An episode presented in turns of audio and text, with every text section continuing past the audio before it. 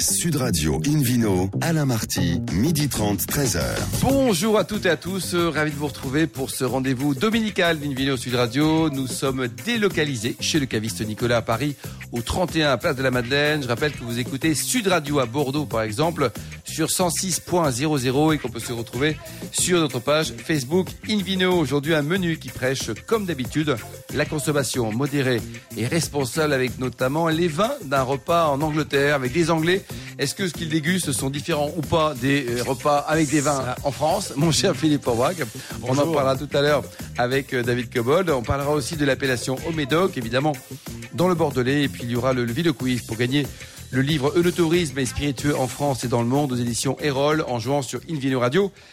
TV. Vous êtes à mes côtés, Philippe Orbach, hein, comme tous les dimanches. Hein, vous êtes euh, toujours le président de la sommellerie française. Ça n'a pas changé, quoi, ça. Hein. Voilà, pour l'instant, jusque encore jusqu'en novembre 1900. 1800, 1900. On ne sait plus, on sait plus. En, en 2022, en tout cas. En 2022. Alors, pour commencer cette émission, une vidéo sur Radio accueille Jacques euh, Lurton, le président des vignobles. André Lurton, bonjour Jacques, et puis surtout, joyeux anniversaire. C'est très gentil, merci beaucoup. Bonjour à vous tous. Extraordinaire d'avoir fait coïncider cette émission avec votre anniversaire. Donc vous avez 32 ans, c'est ça, Jacques? Exactement, voir le double. Voir le double. Pas tout à fait quand même. Bon, ça va quoi. Alors racontez-nous vos débuts justement. Vous êtes diplômé de l'Institut d'onologie de Bordeaux et très très vite vous êtes parti aux quatre coins du monde, notamment en Australie et en Californie. Racontez-nous vos débuts internationaux. Écoutez, euh, justement, après avoir fini mes études, euh, pendant lesquelles euh, j'avais et j'ai toujours un ami anglais qui m'a dit, eh ben moi je pars en Australie à la fin des études. Je lui ai dit, ben, je te suis. Je n'avais aucune idée presque où se situait ce pays sur la planète, donc je l'ai suivi là-bas et j'ai découvert un monde absolument extraordinaire. J'ai même certainement en Australie découvert d'une façon extrêmement paradoxale les vins de Bordeaux que je ne buvais pas à la maison, mes premiers Latour, mes premiers Lafite mon premier palmaire. Ce sont C'était en Australie, quoi. C'était en Australie. Et vous avez également passé quelques temps, au tout début, en Californie. Alors, j'ai euh, l'année euh, deux ans avant, j'avais passé effectivement une saison en Californie. Oui. Voilà, et effectivement. Et puis après, euh, j'ai enchaîné par énormément de pays au cours de ma carrière, ça c'est sûr. Alors, vous avez également une période de, création quelque part de, de vins de marque pour des distributeurs? Vous travailliez à l'époque avec votre frère François? Avec François, oui, à partir de la fin des années 80, nous avons créé une société qui s'appelait Jacques et François Lurton, et nous étions spécialisés dans la production de vins de marque, soit pour des négociants, soit pour des supermarchés anglais. Et nous avions lancé à l'époque un vin que continue mon frère aujourd'hui avec énormément de succès, qui s'appelle les Fumées Blanches, qui est une marque distribuée à plusieurs euh, millions de bouteilles. Millions de bouteilles. Il vient d'où d'ailleurs ce vin, les fumées blanches De quelle région? Alors c'est aujourd'hui devenu un vin de pays de France puisque le sourcing doit être fait dans différentes régions. Et au départ, nous l'avions initié dans le Languedoc-Roussillon, la région du, du, du Limoux. et, et, ensuite, euh, pour des questions de volume, ça a énormément évolué vers le Gers, euh, un approvisionnement diversifié dans le Tarn aussi. Voilà, mon frère maintenant se sert dans toutes ces régions. Dans toutes ces régions. Alors, avant d'arriver sur de Bordeaux, de revenir à Bordeaux en tout cas, vous avez également acheté une, ferme en Australie. Et évidemment, vous avez forcément planté de la vigne là-bas, non, Jacques? Absolument. J'ai acheté euh, par. Euh, je suis devenu après ces années 84 et 85, les deux années passées en Australie, complètement passionné par ce pays tombé fou amoureux de ce pays et j'en suis aujourd'hui euh, co-résident avec la France. Et, euh, et j'y suis dans les années 2000 j'ai eu la chance euh, de pouvoir y investir de l'argent et j'ai acheté une ferme sur une île qui s'appelle Kangaroo sur une île sur une île quoi sur une île voilà qui s'appelle Kangaroo Island. Ferme sur laquelle j'ai ensuite planté un vignoble, développé une cave et créé une marque qui s'appelle The Highlander Estate. Ah oui. Mais il y avait, il y avait de la vigne sur l'île à l'époque ou vous étiez le, le Alors il y avait, euh, il y avait, il y avait environ 5 ou 6 vignobles. Ah quand même. Cela, cela reste, c'est une région viticole australienne reconnue. Cependant, nous ne sommes que 16 viticulteurs sur cette île. Ah oui, ça c'est une belle aventure quoi. Et alors après, donc c'est à la suite du décès de votre, de votre papa, André, que vous êtes devenu président des vignobles André Lurton. Philippe Orbach, euh, quand on évoque le nom André Lurton, ça fait partie des, grandes figures mondiales du vin. Ah oui, c'est une figure qui a marqué euh, toute son époque. il a commencé tôt en plus, donc euh, il a jusqu'au dernier moment. Et c'est vrai que ses enfants sont de remarquables successeurs de, de l'œuvre de, de, leur papa. Mais c'est vrai que c'est C'est une marque Lurton, non? Oui, la marque. Il y en a beaucoup à Bordeaux. Hein. La marque Lurton et la marque André Lurton, qui est encore une branche spécifique de, la famille. Moi, j'ai eu la chance de, de, bien le connaître, de souvent le le croiser, de partager des moments incroyables avec lui. Il, avait gardé jusqu'au bout, j'allais dire, euh, beaucoup d'énergie, beaucoup d'enthousiasme par rapport à tout ça, et très investi au niveau de, de sa société, de son domaine, de ses domaines, euh, mais également au niveau collectif, puisque c'est lui notamment qui a permis de faire reconnaître l'appellation Pessac-Léognan, grappe de Pessac, grappe de Léognan d'abord et Pessac-Léognan ensuite. Et je me souviens d'avoir organisé avec lui chez moi à Paris au bistrot du Sommelier un dîner pour présenter cette nouvelle appellation. Ah oui, c'était quoi dans les années 87 mémoire euh, Exactement. 87, quoi. Jacques, racontez-nous euh, un peu la réalité de votre société, donc les, les vignobles Lurton. Vous avez différents domaines, différents châteaux, c'est ça?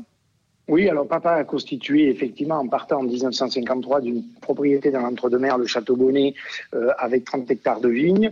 Il a constitué euh, un groupe euh, aujourd'hui de, de, six propriétés et qui représente en tout 600 hectares de vignobles à, Bordeaux, dont la moitié, on va dire, à Pessac-Léognan, avec quatre crus, le coin Slurton, un cru classé, Château-La Louvière, Château de Rochemorin et Château de Cruzeau. Et puis la maison familiale d'où il est parti en 1953, le Château Bonnet, qui aujourd'hui représente environ 300 hectares de vignes où sont produits des blancs, des rosés et des rouges. Vous êtes en quelle région, Bonnet? Vous êtes euh, entre deux mers? Entre deux mers. Entre deux mers. Et puis en copropriété, un petit cru à Lussac-Saint-Émilion, le château de Barbe Blanche. Voilà, ceci forme euh, l'ensemble des vignobles en euh, dans lesquels travaillent 190 personnes. Donc c'est une vraie ETI. Dites-nous, euh, au niveau de l'organisation du capital, vous avez euh, vos amis banquiers qui vous ont rejoint, le Crédit Agricole?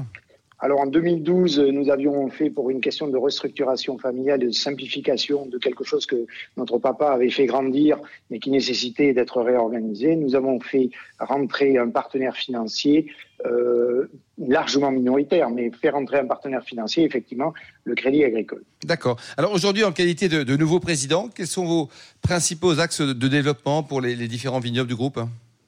Alors, moi, je reprends une situation euh, de, de, effectivement de famille. Je suis le représentant déjà de mes cinq sœurs et de mon frère, et euh, je me dois ici euh, de réactiver, de réanimer de relancer euh, ces vignobles, puisque notre papa a souhaité, euh, comme il aimait bien le dire, tenir la queue de la poêle jusqu'à jusqu'à son dernier moment. Tenir le queue la, queue de la poêle. La queue de la poêle. C'était son expression. Et son arrière-grand-père était décédé sur son bureau de travail. Il a presque souhaité faire la même chose. Mm-hmm. et, euh, et, donc, il s'est, il, a, il est décédé l'an dernier à 94 ans. Et, euh, et, et, il avait été organisé qu'à son décès, je prendrai la présidence. Moi, je suis là pour relancer une machine. Euh, mon papa, dans les cinq, six dernières années de sa vie, était présent, mais n'était pas aussi actif qu'il l'a été euh, euh de façon aussi phénoménale euh, pendant le reste de sa carrière. Et euh, je viens ici pour relancer toute une équipe extraordinaire parce que mon papa avait surtout un talent incroyable, c'est celui de savoir s'entourer de gens Ça, absolument fabuleux, absolument. Absolument. Et je bénéficie de tout ça. J'ai une équipe géniale. Et moi, je suis en train d'essayer de redonner de l'énergie à tout ça, de redonner des directions, des projets aussi, surtout, parce qu'une société sans projet ne vit plus. Et euh, il y a beaucoup de choses à faire. Il y a un boulot monstrueux et c'est génial. Ouais. C'est important pour la qualité d'un vin, le, côté euh, bouchage des, des, bouteilles. Comment vous êtes équipé à ce niveau-là?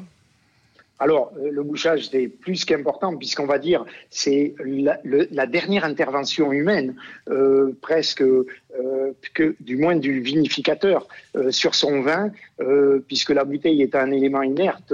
le bouchon est le seul dernier relais, je dirais, entre le vin et l'être humain, ou du moins son environnement. Et donc euh, là-dessus, nous avons euh, très soucieux d'un bouchage inerte, parce que nous sommes très forts en vin blanc aussi. nous sommes partis sur un bouchage diam qui est très euh, qui protège beaucoup pardon, le vin euh, contre la pénétration de l'oxygène, voire même le goût de bouchon. Et mon papa avait fait aussi beaucoup d'essais en capsule à vis euh, à l'époque. Et mais pour respecter les désirs commerciaux, nous nous sommes orientés effectivement vers ce type de bouchage qui aujourd'hui nous donne entièrement satisfaction. Un mot sur l'impact des changements climatiques sur le, le vignoble bordelais. Alors c'est vrai que vous, en qualité de grand voyageur, vous en avez vu hein, dans tous les pays du monde, du réchauffement, du chaud, du froid. Qu'est-ce qui se passe et ça, ça, va tendre vers quoi à Bordeaux? Comment on peut imaginer la, la cartographie du vignoble bordelais dans 10 ans compte tenu de ces changements climatiques? Vous en pensez quoi, Jacques? Alors moi, j'ai effectivement mon opinion puisque j'ai beaucoup participé à des conférences sur le changement climatique. Euh, je, le suis, je le vois de différentes façons dans toutes, dans toutes les, toutes les endroits où je suis allé de par le monde. Mais à Bordeaux, je pense que nous avons un, un atout dans, cette, dans ce changement climatique qui a un impact très très fort et que nous subissons certainement de plein fouet cette année avec des attaques sans précédent de milieu, des grêles à répétition, des gelées euh, de printemps. Néanmoins, notre atout, c'est le Cabernet Sauvignon. Le Cabernet Sauvignon est un cépage euh, qui, à Bordeaux, a été un peu délaissé au profit du Merlot, parce que le Merlot permettait de faire des vins à maturité euh, et, et, et prêts pour le marché. Et le Cabernet Sauvignon en a encore sous la pédale et euh, il n'est pas, euh, et, il n'a pas encore dit son dernier mot. il peut réagir et c'est lui, et c'est lui, le Cabernet Sauvignon, le Cabernet Franc sont deux cépages qui ont tout à fait euh, matière à répondre au challenge climatique. D'abord, ils sont résistants aux maladies et en plus de ça, ils ne, euh, ils ne montent pas en degrés aussi facilement que le merlot. Ça, c'est important. Euh, Philippe Aubrac, un commentaire sur l'analyse de, de Jacques Lurton? Elle, elle est pertinente et effectivement le, le climat donne raison à, ce- à ce- à ces propos. Euh, la difficulté du merlot, c'est que et aujourd'hui on le subit un peu. hein, On a régulièrement, euh, n'est-ce pas Jacques, sur des merlots des degrés qui peuvent potentiellement Oui. atteindre, être- atteindre plus que 15 degrés. C'est énorme. Donc on n'est plus dans un dans un tempérament euh, atlantique tel qu'on attend effectivement c'est dans, dans le Bordelais, mais plus sur des expressions quasi méditerranéennes, ce qui n'est pas du tout le but. Les cabernets, le cabernet sauvignon, mais moi j'ai aussi euh, je trouve beaucoup d'intérêt, je trouve beaucoup d'intérêt au cabernet franc aujourd'hui, euh, qui lorsqu'il arrive à maturité garde de la fraîcheur tout en donnant quand même de la complexité, du Mmh. fruité, et du coup s'associer parfaitement bien avec le cabernet sauvignon et le merlot de l'autre. Jacques, pour terminer, un commentaire sur le millésime 2019 en Australie. Alors, le millésime 2019 en Australie euh, était un millésime relativement exceptionnel aussi, comme il l'a été euh, dans, dans l'ancien monde. Et, euh, et effectivement, et c'est pour moi un millésime euh, de cœur euh, très fort, puisque euh, vous savez qu'il y a eu des feux Oui, dévastateurs en Australie Oui. et que l'île de Kangaroo Island a été détruite aux deux tiers. Et je ne fais pas exception dans cette destruction. Et donc, le millésime 2019 restera est, pour marqué, l'instant. Ouais. est pour l'instant mon dernier Merci. à Kangaroo Island. Merci beaucoup, Jacques Lurton. Merci également à vous, Philippe Aubrac. Dans un instant, le Ville Quiz pour permettre à un auditeur de gagner un exemplaire du livre Eunotourisme et spiritueux en France et dans le monde, édité chez Erol. Sud Radio Invino, Alain Marty, midi 30, 13h. Retour chez le caviste Nicolas Paris, au 31 Place de la Madeleine, pour cette émission délocalisée. D'ailleurs, vous qui nous écoutez massivement tous les week-ends, tous les amoureux du vin, n'hésitez pas à nous contacter sur notre page Facebook Invino, justement pour nous signaler vos vignerons favoris. Et Philippe Forbrac, le Vino Quiz, c'est maintenant, Philippe. Je vous en rappelle le principe. Chaque semaine, nous posons une question sur le vin et le vainqueur gagne un beau cadeau. Le livre Eunotourisme et spiritueux en France et dans le monde aux éditions Erol. Voici la question de ce week-end. Concentrez-vous. hein. Qu'est-ce que le château Grand Corben d'Espagne n'a jamais utilisé? Réponse A, des sulfites. Réponse B, des herbicides. Réponse C, des barriques. Pour répondre et gagner, on vous le souhaite, le livre Eunotourisme et spiritueux en France et dans le monde aux éditions Erol. Rendez-vous toute la semaine sur le site invinoradio.tv, rubrique Vino Quiz. Vous serez tiré, nous l'espérons, parmi les bonnes réponses. Merci beaucoup, Philippe Forbrac. Invino Sud Radio euh, accueille notre grand ami David Cobold, le cofondateur de l'Académie des vins et spiritueux, pour nous parler des vins consommés lors d'un repas en Angleterre. Euh, ça veut dire, David, qu'ils sont très différents, euh, les vins consommés en Angleterre ou par des Français en France? Bah, je dirais que le, le- oui, c'est traditionnellement assez différent à cause du profil de, de ce marché. Alors, je sais bien que les Anglais, c'est des gens, ce sont des gens un peu bizarres. La preuve, Ah, très bizarre. hein. Ils ont voté pour le Brexit alors qu'ils sont copieusement aidés par l'Europe. Mais je vais quand même pas tenir ma chronique sur ce choix que je déplore évidemment, même si j'ai énormément de choses à en dire. Alors, on sait que la Grande-Bretagne, par ailleurs, ne produit que très peu de vin. Il s'agit d'un grand marché pour le vin, à côté de ça, avec une consommation annuelle par habitant de l'ordre de 25 litres pour une population de 65 millions de personnes. Combien on boit, David, à titre de comparaison en France Nous, en France, par en France, personne, on est en gros autour de 40, 42. Ouais, hein, quasiment le double, Les quoi. touristes, hein. Ouais. Euh, alors, donc, euh, mais ça situe la Grande-Bretagne parmi les, les pays de, de consommation importante euh, par tête d'habitant dans le monde. Euh, je- pour donner un ordre d'idée, c'est plus de litres par habitant que les Espagnols. D'accord. Alors, la production de ce pays, avec ses 2000 hectares de vignes, ne fournirait que 1% de cette consommation. Donc, c'est un marché d'importation très significative. Alors, on peut aussi dire que c'est un pays qui a une tradition marchande avec une ouverture historique, mais à part l'épisode du Brexit, vers le monde. Et donc, on trouve des vins de presque tous les pays producteurs du vin euh, qui exportent. Le résultat est donc une offre extrêmement diversifiée, aussi bien qu'on trouve dans les supermarchés que chez les cavistes, les sites internet ou sous les cartes des, restaurants, des bars à vin. Alors je vais prendre un seul exemple pour illustrer ça. On peut m'accuser de, de, faire de l'anecdotisme puisqu'il s'agissait d'un repas auquel j'ai participé, que j'ai même organisé sur le plan du vin chez ma mère pour une occasion familiale assez récente. Euh, et voilà, je vais réciter les vins et je pense qu'on ne trouvera pas cette diversité dans un repas classique en France où on va boire essentiellement des vins français. Alors on a commencé par une bulle, ça c'est classique, et un champagne. Malheureusement, il n'était pas très bon. Euh, C'était un champagne euh, avec l'étiquette de l'importateur, le célèbre importateur Berry Brothers and Rudd. Et je pense que ce champagne a traîné un peu trop longtemps dans la cave de ma mère. C'est pas que le champagne ne vieillit pas bien, les grands champagnes vieillissent admirablement, mais celui-ci c'était certainement un petit champagne.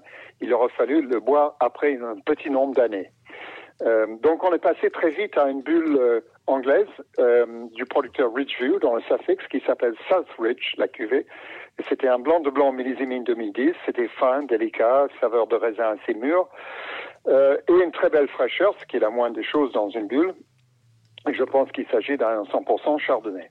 Ensuite, on a pris, j'ai pris un vin blanc de, de la Sicile, du producteur Planeta et le nom porte le nom Cometa. Donc Planeta, Cometa, ça va bien ensemble.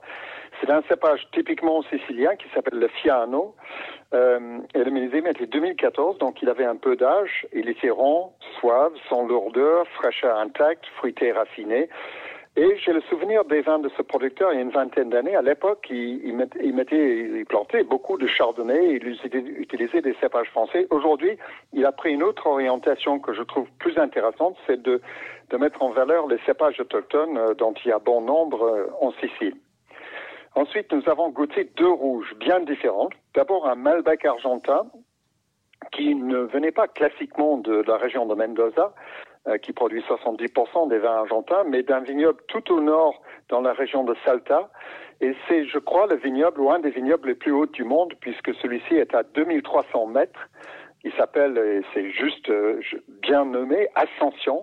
Ascension, 2007, Donc Ascension est très haute, du producteur Colomé, qui a été créé par un Suisse qui se nomme Donald Hess. Et là, on est dans la Calchagui Valley, euh, très très haut, avec beaucoup de soleil et des nuits très fraîches, ce qui donnait un profil assez atypique à ce Malbec, avec beaucoup de fraîcheur, tout en ayant une super maturité de, fruits. Et on a consommé avec un gigot que j'avais incisé de filets d'anchois, d'ail et de romarin. Donc ça allait super bien. Incroyable. Vous savez que vous êtes plutôt anglais, David. Hein. Vous êtes français maintenant. Ça y est, vous avez Ouais, l'élégance ouais. avec vous. Aviez- je le souhaite. Pour je être anglais, il aurait fallu mettre de la menthe. Oui, ça, Ouais. Mais dites-nous, Alors- David, pour tout ça, là, vous avez bu, là, vous étiez pas que tous les deux avec votre maman, quand même. Non, non, on était ah, six, bon, on d'accord. Ah bon, Euh, on fait non, non, peur, quand même, on était six Avec modération. Je dois avouer qu'on n'a pas fini toutes les Bah, bouteilles. bien sûr, avec Et puis, modération. de surcroît, on couchait sur place, voilà. Euh, donc on a suivi ça par un Amarone de la Valpolicella, aussi de 2007, parce que j'aime bien les vins qui ont un peu d'âge. Et le producteur s'appelle la, colline, la Collina dei Cilieghi. Euh, je ne le connaissais pas auparavant, il était dans la cave de ma mère. Je peux dire que j'ai mis à mal la cave de ma mère. hein. Euh, mais, mais le vin était magnifique, il était ferme dans sa structure, pas de sucre résiduel, beaucoup de profondeur et de longueur de saveur. Et ça allait très très bien euh, avec euh, ce gigot. Sur un millésime récent, David, ou déjà ancien? Euh, non, non, 2017, 2007. 2007. 2007, d'accord. Oui, oui, oui. Ouais. Et puis pour finir en beauté, aussi en beauté, même si tout était beau, on est revenu en France et j'ai trouvé au fin fond de la cave une bouteille de Château Sud-Viro 1958 Ah oui.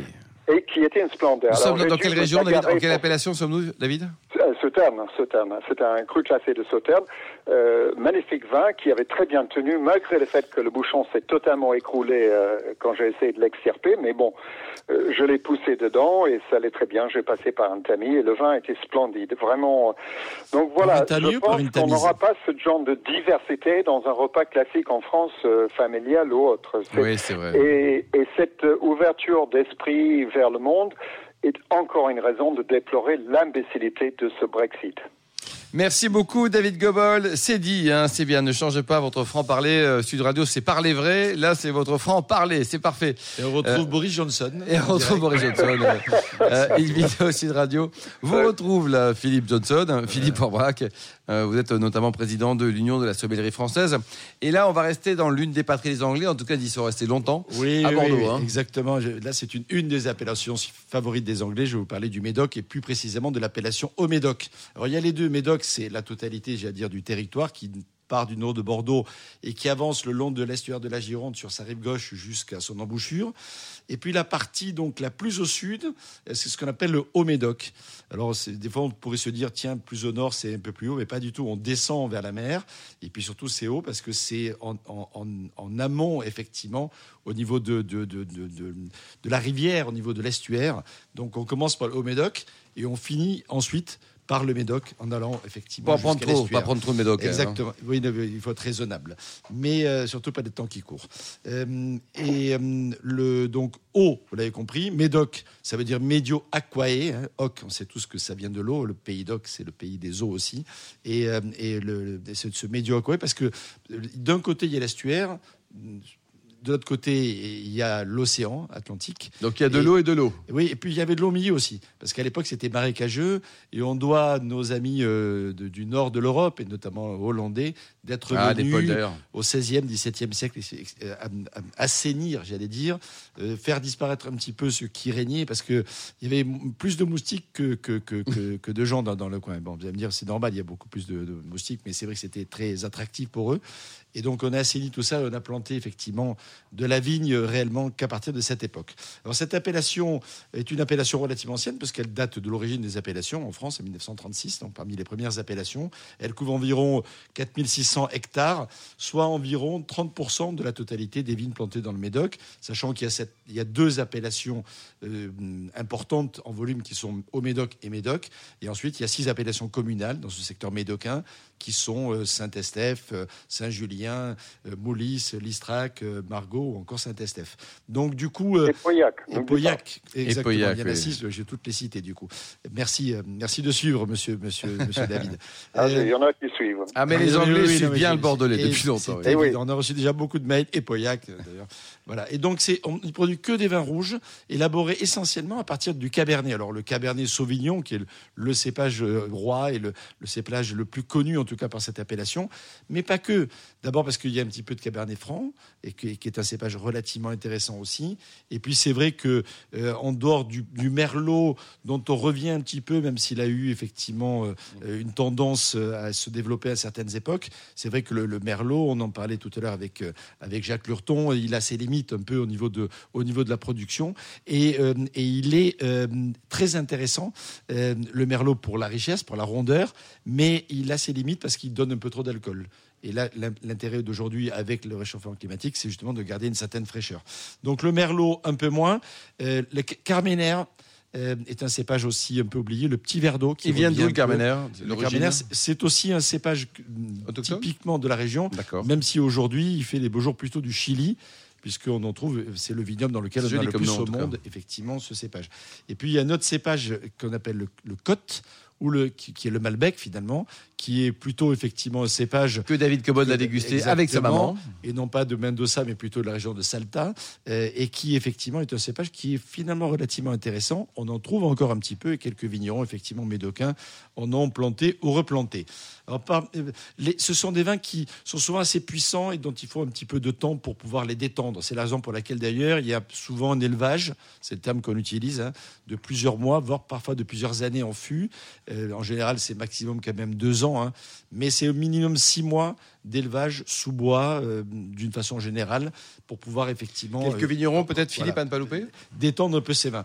Alors, un, un très joli, une très jolie propriété, propriété qui s'appelle le château Fort Vauban de la famille Nolot, le château La Lagune qui est un cru classé incontournable, euh, on salue Caroline Frey, le château Perraforton avec Pierre Narboni à la tête qui est un, un- vigneron et un chef d'entreprise remarquable, et peut-être en ascendant vers Bordeaux, le château Cambon-la-Pelouse. Merci beaucoup Philippe Orbrac. Merci également à vous David Cobold, Jacques Lurton et aux millions d'amateurs de vin qui nous écoutent passionnément chaque week-end. Un clin d'œil également à Angéline et à sa collaboratrice Émilie qui ont préparé cette émission ainsi qu'à Sébastien pour la partie technique. Fin de ce numéro de Invino Sud Radio.